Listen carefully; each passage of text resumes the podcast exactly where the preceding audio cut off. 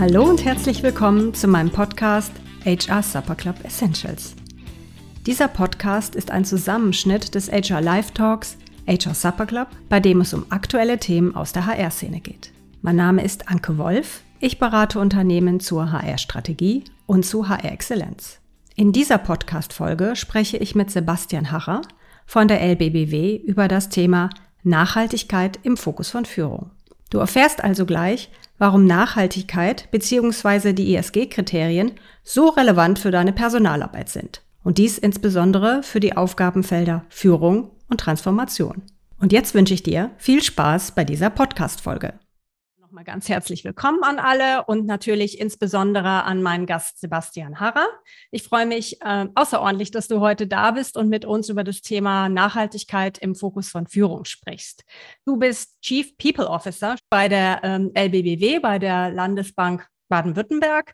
Und einer deiner Hauptthemen im Bereich Personal ist im Moment eben das Thema Nachhaltigkeit im Fokus von Führung. Da sprechen wir gleich drüber. Aber bevor wir in das Thema einsteigen, würde ich mich freuen, wenn du dich ganz kurz nochmal für uns vorstellst. Ja, sehr gerne. Vielen Dank, äh, liebe Anke, für die nette Begrüßung und äh, vielen Dank hier in die Runde fürs zahlreiche Kommen. Ich freue mich gleich auf den, auf den Austausch. Ja, das ist ja dann der Teil, wo ich auch von euch ganz viel mitnehmen kann. Äh, Anke, du hast gesagt, ich bin jetzt aktuell eben bei der LBBW war davor viereinhalb Jahre ungefähr bei der ING, HR Director für die Region, für die Konzerngesellschaften in Deutschland. Davor zwölf Jahre in der Industrie, Technologieumfeld unterwegs, auch bei einem großen Stuttgarter äh, ja, Weltkonzern kann man, kann man schon sagen, aber in ganz verschiedenen Funktionen auch viel international unterwegs, habe auch zwei Jahre in Holland die HR für die Landesgesellschaft geleitet dort und ursprünglich mal bei einer kleinen Beratung in Bonn angefangen, komme aus Düsseldorf, wohne jetzt auch mit der Familie wieder im Umkreis von Düsseldorf. Ja, und freue mich jetzt auf, auf, die, auf das Gespräch und auf den Austausch. Sehr schön.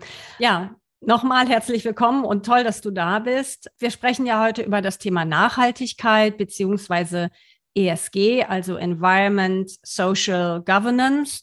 Und man kann ja davon ausgehen, dass eigentlich jedes Unternehmen gerade mit diesem Thema beschäftigt ist, ähm, spätestens dann, wenn es um die äh, Berichtspflicht geht. Nachhaltigkeit hat natürlich Auswirkungen auf viele Bereiche im Unternehmen, aber eben auch ähm, auf die Personalabteilung beziehungsweise auf HR-Themen. Und darüber sprechen wir ja heute. Wir können uns sicherlich ausmalen, auf was ähm, Nachhaltigkeit im Auswirkungen hat im Bereich Personal stellen wir uns das Thema Recruiting und Retention vor. Ihr habt vielleicht auch schon von dem Begriff Conscious Quitting gehört. Äh, das ist ein Begriff aus dem englischsprachigen Raum, der eben besagt, dass Mitarbeitende auch durchaus ihre Unternehmen verlassen, wenn ihr eigenes Wertesystem nicht mit dem Wertesystem des Unternehmens übereinstimmt. Das heißt ganz klar, Nachhaltigkeit, ESG hat eine Auswirkung auf das Engagement und Retention unserer Mitarbeiter und ist damit ein ganz, ganz wichtiges Thema für uns als Personaler oder für uns als Mitarbeitende oder Führungskräfte in Unternehmen. Ja, und heute sprechen wir eben insbesondere über den Zusammenhang von Nachhaltigkeit und Führung. Und ähm, Sebastian, wie ich eben schon einleitend gesagt hat, beschäftigt sich insbesondere mit diesem Zusammenhang gerade. Es gibt ein aktuelles Projekt bei der LBBW dazu. Darüber hören wir jetzt mehr. Und Deshalb, Sebastian, ist meine erste Frage, was versteht die LBBW eigentlich unter Nachhaltigkeit? Beziehungsweise was ist bei euch relevant, wenn wir über hm. ESG sprechen? Also Anke, du hast ja schon äh, einleitend jetzt viele Sachen gesagt und du kannst den Begriff ja eigentlich beliebig weit ziehen. Ne? Thema Nachhaltigkeit denkt man vielleicht in erster Linie mal an Ökologie, also Umweltschutz, Ressourcenerhalt oder ähm, Circular Economy oder solche Themen.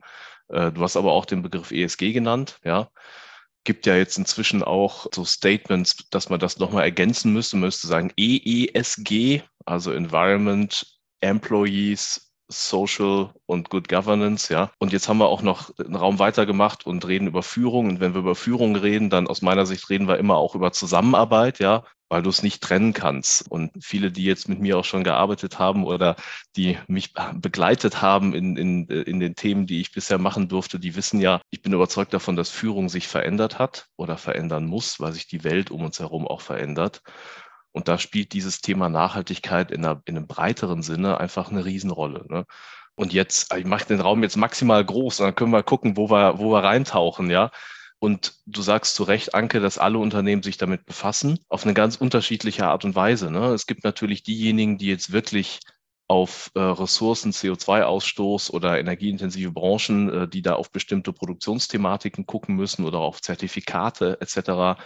Es gibt die, die vielleicht sagen, ja, für uns heißt das jetzt, wir äh, gucken auf unseren Papierverbrauch oder wir machen irgendwie den Fuhrpark grüner, was nicht verkehrt ist, überhaupt keine Frage, ja, aber das ist dann eben ein, eine Perspektive auf das Thema Nachhaltigkeit. Und ich würde behaupten, Finanzinstitute, so wie wir eins sind, ähm, die sind da, haben wirklich eine Schlüsselstelle beim Thema ESG und Nachhaltigkeit, weil es ja Transformationsprozesse sind in der Wirtschaft und in der Gesellschaft. Und durch Kapital oder auch durch Finanzprodukte kannst du im Grunde Transformationsprozesse facilitieren, ja, und muss das am Ende auch. Du hast ja auch das Thema Regulatorik angesprochen. Ne? Ja, also wie wir sehen, ein sehr, sehr breites Feld. Wenn wir jetzt den Fokus auf euch als Personalabteilung ähm, setzen, was war denn jetzt der Auftrag an HR zum Thema Nachhaltigkeit? Der allgemeine Auftrag an HR, darüber würde ich gerne sprechen, ja. Ich glaube, der gilt ganz unabhängig von der Company. Das ist meine persönliche Überzeugung. Und dazu möchte ich dann gerne natürlich gleich mit euch auch kontrovers diskutieren. Aber ich glaube, HR äh, oder äh, Personal oder People and Organization oder wie auch immer man sich als Bereich so nennt, ja, muss bei bestimmten Themenfeldern, wo es um Arbeit, Gesellschaft und Business geht, so in diesem Dreieck, muss unser Bereich Treiber sein, Impulsgeber und Vorbild vor allem. Ne? Und deswegen ist meine Überzeugung, dass man eigentlich ausgehend von der Business-Strategie, und die ist bei Finanzinstituten notwendigerweise eine, die viel mit ESG und Nachhaltigkeit zu tun hat oder zu tun haben muss, ja, wenn nicht, dann spätestens jetzt. Ne? Also ausgehend von der Business-Strategie und in Verbindung mit dem, was in der Welt draußen passiert, verstehen, wie ich da eben Gesellschaft und die Arbeitswelt und die Menschen und die Bank miteinander in Verbindung bringe und Prozesse anstoße, die einen positiven Beitrag auf den Businesserfolg liefern. Ne? Also jetzt habe ich wieder das Feld sehr groß gemacht, aber ganz konkret, wenn du von HR und Nachhaltigkeit sprichst, dann denkst du vielleicht an Themen wie, ich habe gerade gesagt, Fuhrpark, ja, einen Fuhrpark grüner machen oder ein Jobrad-Leasing anbieten. Äh, Finde ich prima, by the way, ja, es äh, muss man machen. Oder du denkst vielleicht an so ein Thema wie Diversity und Inclusion, ja, weil es ganz viel mit dem S zu tun hat, also diesem Social-Thema aus ESG. Und man denkt zu Recht natürlich an solche Themen. Und wenn du dann über Diversity Inclusion zum Beispiel sprichst, dann bist du schnell an dem Punkt, dass du merkst, das ist keine mechanische Veränderung, die wir da bewirken wollen in den Unternehmen oder in der Welt. Das ist eine transformative Veränderung. Ne? Und wenn wir über solche transformativen Veränderungen sprechen, dann wissen wir ja aus der Erfahrung, oder ich, können wir auch drüber reden gerne, habe hab ich selber ja auch äh, erlebt, dann wissen wir, dass eben die innere Entwicklung da ein ganz entscheidender Faktor ist, ob solche Prozesse gelingen oder nicht. Ja, kannst als anderes Beispiel auch nehmen, du willst ein Unternehmen neu aufstellen oder du willst, äh, Anke, äh, ich durfte ja Teil eures Herausgeberbandes sein, von dir und von Anja zum Thema agiles Human Resource Management wo wir berichtet haben über die agile Transformation in einer anderen Bank, die ich begleiten durfte oder wo ich halt maßgeblich auch Impulse setzen durfte. Und auch da kommst du sehr schnell an den Punkt, dass du sagst, das trägt dich am Ende nicht, wenn du sagst, wir führen neue Methodiken ein oder wir führen eine neue Organisationsstruktur ein, sondern du musst auch über das Thema Mindset und Kultur sprechen. Ne?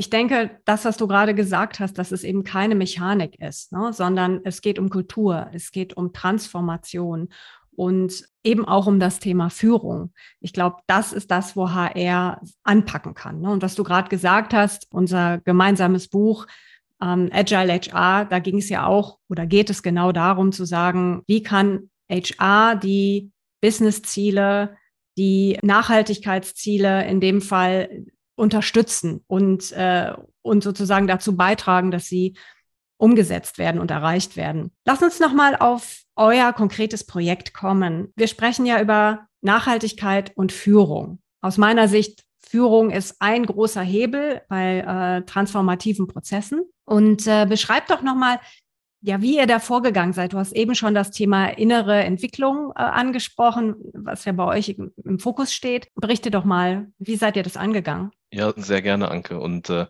ist spannend, dass jetzt auch einige Personen hier mit in der Runde sind, die das äh, begleitet haben oder miterlebt haben, ja.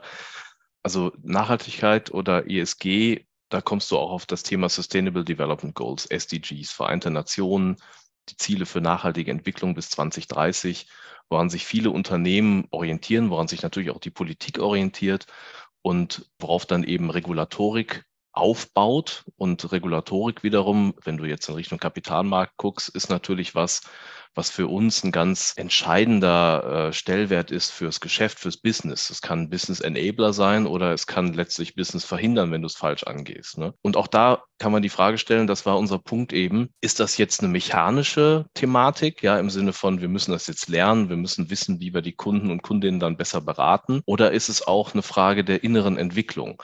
Also zu verstehen, was ist eigentlich der Purpose dahinter? Ja, was für eine Rolle spielen Banken in der Welt und auch in der Wirtschaft? Ja, in welcher Form brauchen denn Kundinnen und Kunden eigentlich jetzt gerade Begleitung von uns in Transformationsprozessen?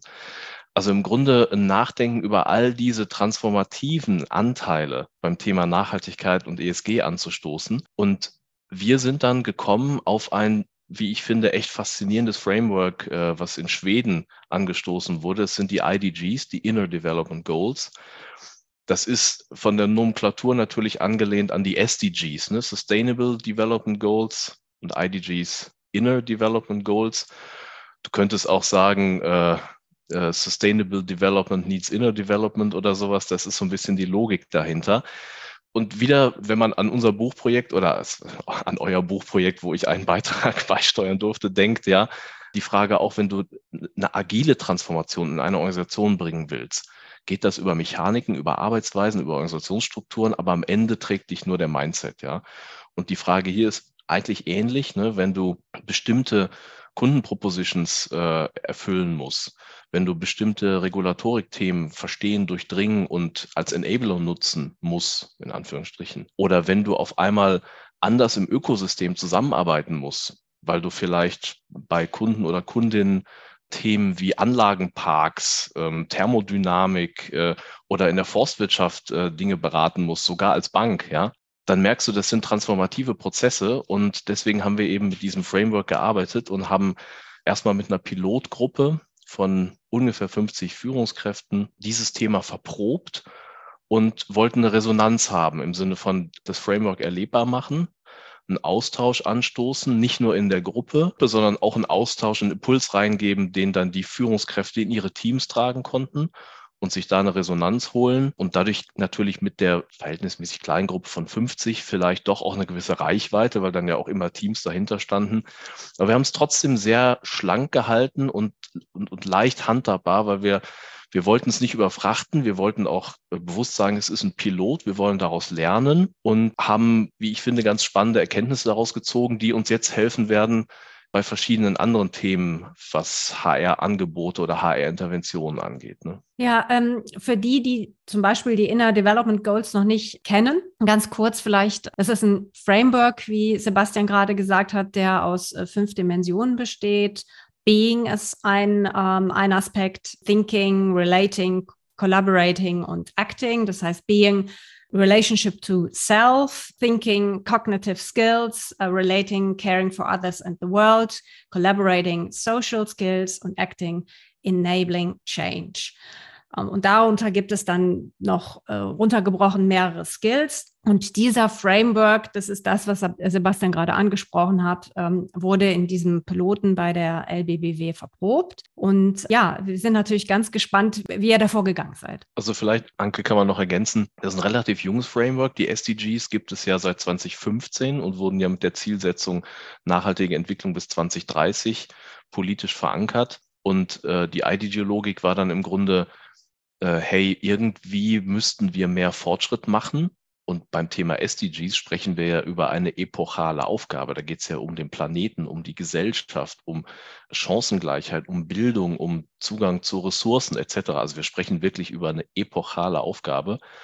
Wo wir, glaube ich, alle ein großes Interesse daran haben, dass da besserer Fortschritt passiert. Und aus dem Impuls heraus wurde dieses IDG-Framework eben lanciert. 2019, 20 meine ich. 2021 gab es den ersten Report dazu, also noch relativ jung. Wir sind, soweit ich das überblicke, wirklich das erste Großunternehmen in Deutschland, die sowas verprobt haben. Äh, es gibt andere große Unternehmen in der Welt, wie zum Beispiel IKEA, die damit arbeiten. Es gibt witzigerweise auch schon ein Land, was die IDGs zusätzlich zu den SDGs als eine politische Zielsetzung verankert haben. Das ist Costa Rica. Ja, das ist einer der äh, glücklichsten Länder der Welt, soweit ich das weiß. Ähm, immer wieder ähm, Stimmt, ganz oben. Ja. Äh, es besteht natürlich die Frage, ob das äh, einen Zusammenhang gibt dort. Ja, genau. gute, gute Frage. Aber es scheint ja zumindest auch auf einer politischen Ebene dann ein gewisses Bewusstsein zu geben für diese Perspektiven. Ja, also dass eben eine, eine innere Entwicklung von Menschen und von Gesellschaften vielleicht auch positiv einzahlen auf, äh, auf transaktionale Themen, wie halt äh, eben bessere, also Ressourcenschonung etc. Ja. Ja, und das war für uns der Anlass, dieses Framework äh, mal zu pilotieren. Wir haben das ganz konkret gemacht anhand einer virtuellen Lernreise. Also ist jetzt relativ egal, wo das Tool herkam und die Plattform herkam, aber eben eine virtuelle Lernreise, ein bisschen Gamification-Ansatz, wo man eben browserbasiert oder von Mobile Devices darauf zugreifen konnte, da eben entsprechende Reflexionsübungen machen, äh, Fragen beantworten wie gesagt, es wurde wissenschaftlich begleitet, äh, deswegen auch evaluiert, deswegen eben auch ein, sag mal, ein Fragebogenanteil, dass man da wirklich auch Daten äh, generieren konnte entlang dieser Lernreise. Äh, natürlich anonymisiert, logisch, ja. Und dann Videokonferenzen für den Austausch mit, sag mal, geleiteten, äh, moderierten Übungen und dann wieder zwischendurch äh, Reflexionsphasen oder auch äh, Resonanz im Team holen und eine große Abschlussrunde, wo wir dann die Erkenntnisse auch geteilt haben. Was, was haben wir daraus gelernt? Ne? Ich habe gerade noch einen Gedanken, vielleicht, vielleicht darf ich dir noch ergänzen, Anke, weil um das nochmal klar zu machen, weil es klingt, glaube ich, echt ziemlich blumig. Ich habe mit vielen Stakeholdern und Gremien über dieses Thema gesprochen und ich glaube, viele haben zu Recht gesagt, ja Mensch, das ist irgendwie sehr abstrakt und was soll das denn eigentlich? Ja, nochmal diese Thematik. Veränderungen brauchen, also wenn es komplexe Veränderungen sind, auf gesellschaftlicher, auf unternehmerischer Ebene, brauchen eben diese Mindset- oder Kulturentwicklung, wodurch sie dann getragen und nachhaltig gemacht werden können. Ne? Und nimm das Beispiel Diversity und Inclusion. Es ist ja absolut richtig, dass viele Unternehmen sich Ziele setzen, zum Beispiel in Managementgremien, wie soll der Frauenanteil aussehen oder wollen wir einen Anteil an internationalen KollegInnen in den Managementgremien um eben Vielfalt wiederzuspiegeln in der Organisation, in, in den Management Boards. Ne? So, und die Frage ist ja, warum macht man das denn eigentlich? Geht es darum, eine KPI zu erfüllen? Ja, auch, da, so wird es gemessen, ja, aber die KPI ist ja nicht der Sinn, warum man das tut, ne? sondern es geht darum, dass wir vielfältigere Perspektiven in die Diskussion bekommen, dass wir Entscheidungsträgerinnen gemeinsam miteinander in die Diskussion bringen wo dann hoffentlich bessere, tragfähigere, nachhaltigere Entscheidungen bei rauskommen. So, und das hat ja alles jetzt auch mit der KPI zu tun, ja, aber auch damit zu tun, dass jeder und jede, also ob Mann oder Frau oder Deutsche, Italiener, Niederländer oder Schweizer, also wie auch immer die Mischung dort aussieht, jeder oder jede muss sich einlassen auf diese innere Reise, ja, auf diese Selbstreflexion. Worum geht's denn hier eigentlich? Und empathisch sein, den inneren Kompass verstehen, mit sich selber im Kontakt sein, mit anderen in Kontakt treten können, diskutieren, um wirklich auch zuzuhören und nicht diskutieren, um sozusagen meine nächste Antwort vorwegzunehmen und wo, wo muss ich jetzt meinen Punkt platzieren, ja? Und das sind alles Skills oder Metakompetenzen, wenn du so willst, die in dieser oder andere Form in dem IDG-Framework angelegt sind. Und da merkst du ganz konkret, worum es geht, ja? Also es geht darum, eben neben dieser Messbarmachung und neben diesen politischen Programmen oder auch Governance-Programmen, die es zu Recht ja gibt, weil es gibt ja zu Recht Zielquoten oder KPIs, woran wir zum Beispiel Diversity messen, aber es ist mindestens so wichtig aus meiner Sicht eben den Sinn oder den Purpose zu transportieren, warum wir das eigentlich tun. Ne? Und du hast ja gesagt, ihr habt das verprobt mit den Führungskräften. Da gab es ja auch ein Ergebnis dieser Verprobung. Aber möchtest du das mit uns teilen? Ich kann vielleicht mal zwei Dinge sagen, weil um es erstens nicht zu kleinteilig zu machen und zweitens auch nichts zu sagen, was jetzt äh, äh, nicht der ganze Kreis auch äh, schon wüsste. Also was für mich spannend war, war, dass dieses Framework per se eine große Resonanz gefunden hat. Weil die erste Fragestellung, die ich hatte und deswegen auch kleine Gruppe natürlich, war, ob denn diese Idee überhaupt anschlussfähig ist. Also zu sagen, hey, wir sind als Finanzinstitut natürlich aufgerufen, über ESG, über Transformation, über Nachhaltigkeit etc. nachzudenken und unseren Beitrag zu leisten. Und hat denn dieses Thema innere Entwicklung von Teams oder von Menschen oder von Führungskräften, hat das denn eine Anschlussfähigkeit? Und da waren roundabout 90 Prozent der Teilnehmer, die gesagt haben, ja, das ist absolut relevant für uns. Das fand ich spannend, ja. Und ist für mich einfach nur ein Beleg oder, äh, wenn man so will, einen, äh, einen Mut machen, ja, auch für andere Unternehmen, sich vielleicht auf die Reise zu machen, das auch mal auszuprobieren, ja. Und das Zweite, und das fand ich spannend, Anke, du hast ja diese fünf Metakompetenzfelder genannt. Ne? Wir haben auch gefragt, was ist denn das, was für dich in deiner Führungsarbeit, in deiner Führungsrolle vielleicht am meisten Relevanz hat oder am meisten Benefit bringt. Und spannenderweise war es Relation to Self. Ich weiß nicht, ob sich so ein Ergebnis replizieren lässt überall, aber ich kann ja sagen, ist es jetzt Collaborating? Ja, oder ist es Relating to Others? Oder ist es Thinking oder was auch immer? Es gibt ja eben, wie gesagt, diese fünf Meter-Kompetenzfelder. Aber ich fand das doch echt spannend und auch irgendwie überzeugend, dass genau diese Frage von innerer Kompass, Authentizität, Empathiefähigkeit und so weiter, dass das vielleicht so ein bisschen die Foundation ist für alles andere, wenn du auf so einer Transformationsreise bist. Ne? Also ähm, für mich macht das auch mehr als Sinn. Ähm, in, in, den Veränderungsprojekten, die ich bei meinen Kunden begleite, geht es eigentlich genau auch um diese Themen. Also selbst wenn du nicht die Inner Development Goals als Framework benutzt, es geht immer darum, wo stehe ich eigentlich in dieser Veränderung, ähm, was ist mir wichtig, wo hake ich selber als Führungskraft, wo habe ich Schwierigkeiten, Veränderungen in mein Team zu transportieren, weil ich vielleicht selber äh, noch nicht ganz mitgehe. Das sind ja genau die Themen, die du gerade ansprichst. Ja, Selbstvernehmung, ja. innerer Kompass.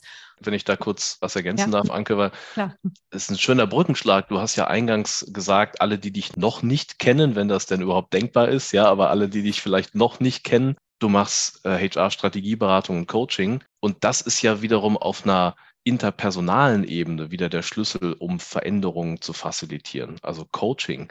Ganz schlicht und mhm. einfach, ja. Coaching von Führungskräften, Coaching von Teams, Einzelcoachings weil das genau eben diese Öffnung von Perspektiven oder diese Weichenstellung ermöglicht, die du ja gerade angesprochen hast. Ne? Ja, auf jeden Fall. Also kann ich auch nur wieder bestätigen, im Führungskräfte-Coaching, in Veränderungsprozessen, in transformativen Prozessen geht es immer genau darum, wie, wie muss ich mich als Führungskraft positionieren, äh, also beziehungsweise meine Coaches, wie müssen die sich äh, positionieren. Für mich macht es, wie gesagt, mehr als Sinn, dass dieses Relation to Self so wichtig ist und ich glaube, es ist einfach auch die Voraussetzung für all das andere. Ja, ähm, enabling Change als ähm, eine Dimension der IDGs ist nur möglich, wenn ich selber mit meinem Kompass klarkomme und weiß, wo ich hin will, ähm, was meine Rolle in dem Change ist. Nur dann kann ich auch Change facilitieren als Führungskraft. Insofern macht es super Sinn.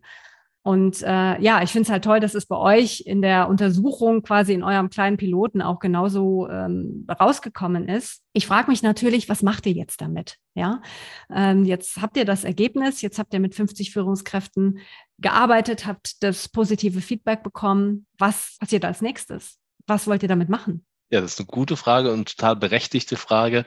Und jetzt kennst du mich ja, dass ich äh, große Vorlieben habe für agile Vorgehensweisen. Agile Vorgehensweisen bedeutet ja, du arbeitest iterativ, du lernst, du hast vielleicht ein MVP oder hast mehrere Features oder Produkte, die man ausliefern könntest und musst dann erstmal gucken, was willen, was wollen die Kunden denn eigentlich, ja? Deswegen habe ich da noch keine konkrete Antwort darauf, aber da wir hier im Experten, Expertinnenkreis sind, äh, vielleicht nur ein paar Möglichkeiten.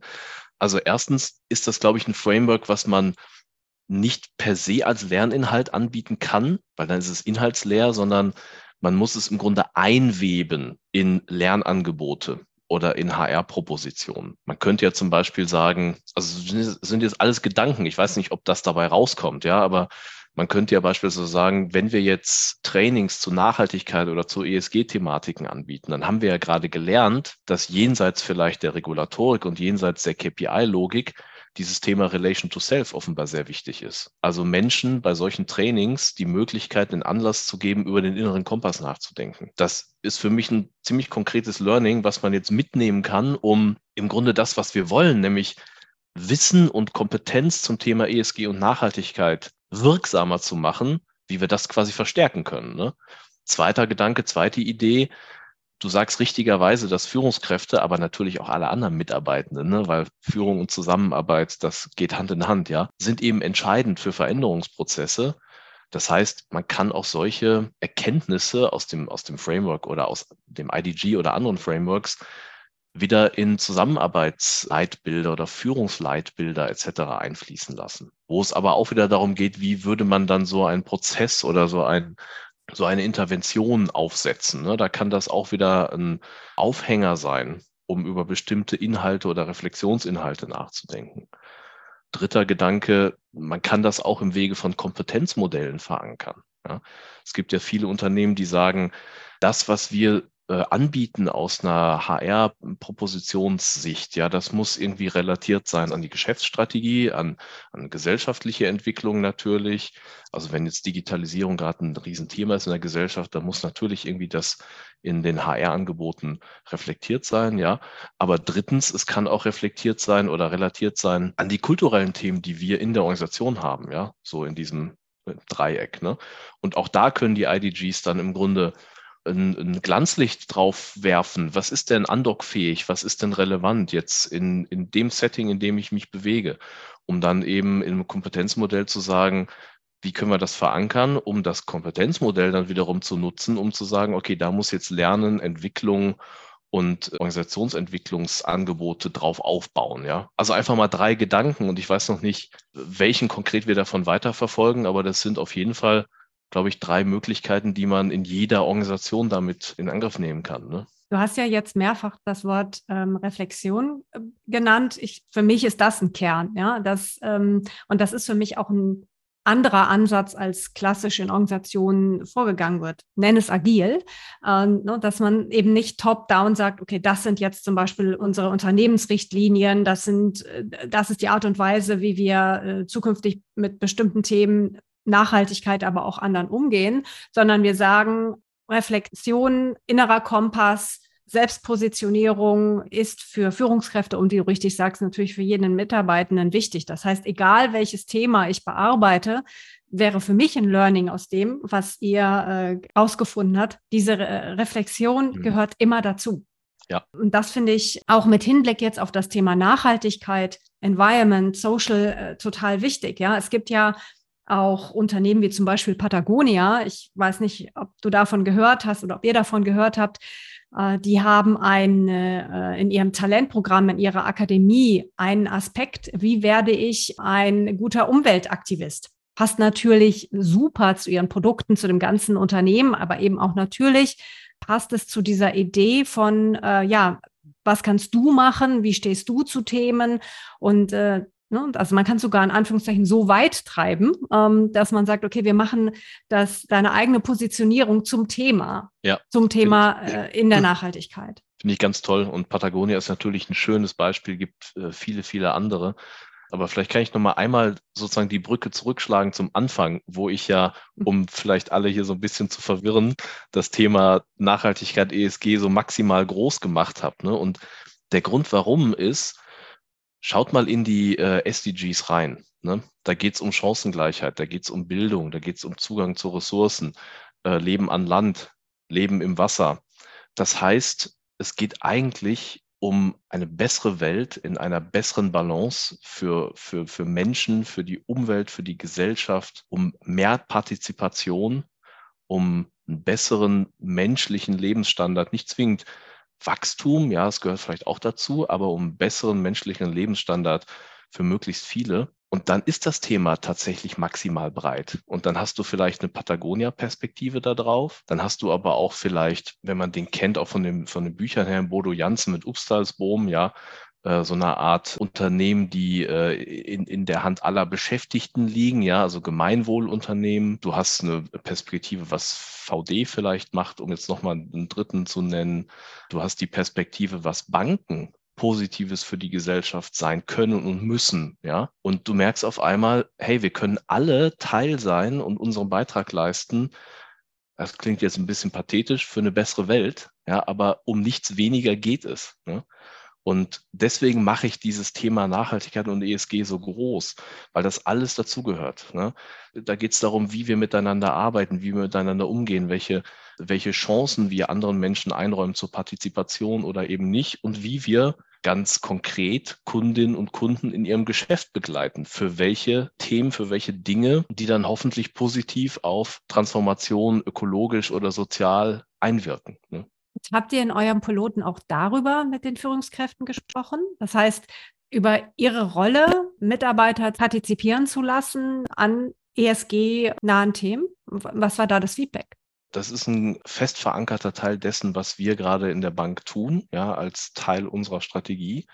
Das war im Piloten äh, auch Thema, natürlich über diesen Aspekt Relation to Others. Da würde ich jetzt nicht so, so, konkret reingehen, Anke, was da das Feedback war, aber es war auf jeden Fall eins der Themen, was wir beleuchtet haben, ja. Ja, also was ich da spannend finde, ist, dass man, ähm, weil du eben ja immer wieder auch gesagt hast, richtigerweise, es ist kein keine Mechanik, sondern es geht darum, äh, die äh, Menschen in Unternehmen bezüglich dieser Themen mitzunehmen und es sozusagen ihr eigen zu machen.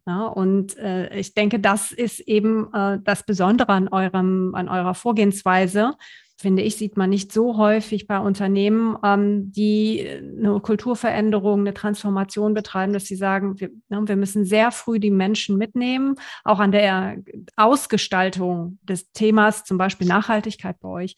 Und das, ja. ähm, das finde ich besonders. Äh, und äh, nochmal am Beispiel von äh, Patagonia, wie gesagt, es gibt auch andere Beispiele. Am Beispiel von Patagonia kann man es sozusagen auch so weit vorantreiben, dass man sagt, ja, wir machen euch zu Aktivisten weil es eben äh, zu dem Unternehmen passt. Und wenn wir ja. noch mal ganz an den Anfang gehen, hatte ich ja einleitend gesagt, wir dürfen uns darauf einstellen, dass äh, nicht nur im englischsprachigen Raum die Mitarbeitenden immer mehr Unternehmen danach beurteilen, inwieweit sie zu ihrem Wertesystem passen. Ne? Und es gibt auch eine Untersuchung von Stepstone, Übrigens, die herausgefunden hat, dass 75 Prozent der Befragten sagen, Nachhaltigkeit des ähm, Arbeitgebers oder potenziellen Arbeitgebers ist einer der Hauptkriterien. Es ist ganz, ganz wichtig, ob ich mich für dieses Unternehmen entscheide oder nicht. Ja. Und ähm, das heißt, es geht hier nicht nur darum, das Unternehmen zu transformieren, um bessere Business-Ergebnisse zu äh, erreichen, sondern eben auch ein attraktiver Arbeitgeber zu sein, überhaupt sozusagen äh, die Möglichkeit zu haben, Business-Ergebnisse zu erreichen, weil ja, ohne Mitarbeitende geht es ja nicht.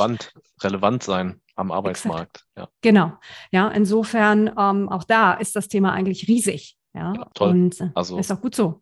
Ja, ähm, kann ich nur unterstreichen. Und äh, klingt wie ein schönes Schlussresümee und ein äh, guter Start in den gemeinsamen Austausch.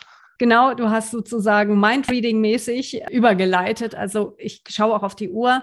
Ich weiß, dass ihr, äh, liebe Zuhörer und Zuhörerinnen, ganz, ganz viele Fragen habt und deshalb würde ich jetzt einfach äh, die Fragerunde. Und wie immer konnten nun die Zuhörer und Zuhörerinnen des HR Supper Clubs live ihre Fragen an unseren Gast stellen. Lieber Sebastian Harrer, Ganz, ganz herzlichen Dank dafür, dass du Gast in diesem HR Supper Club warst und deine Erfahrungen und Erkenntnisse zum Thema Nachhaltigkeit im Fokus von Führung mit uns geteilt hast. Ich bin mir ganz sicher, dass dieses Thema uns noch lange begleiten wird. Es ist hochaktuell und wie wir im Gespräch mit dir erfahren haben, sehr umfangreich und komplex. Ganz, ganz herzlichen Dank dafür.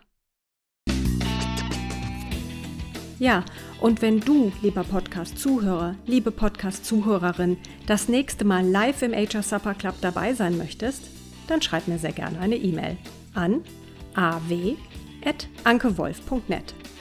Ich freue mich, wenn du dabei bist.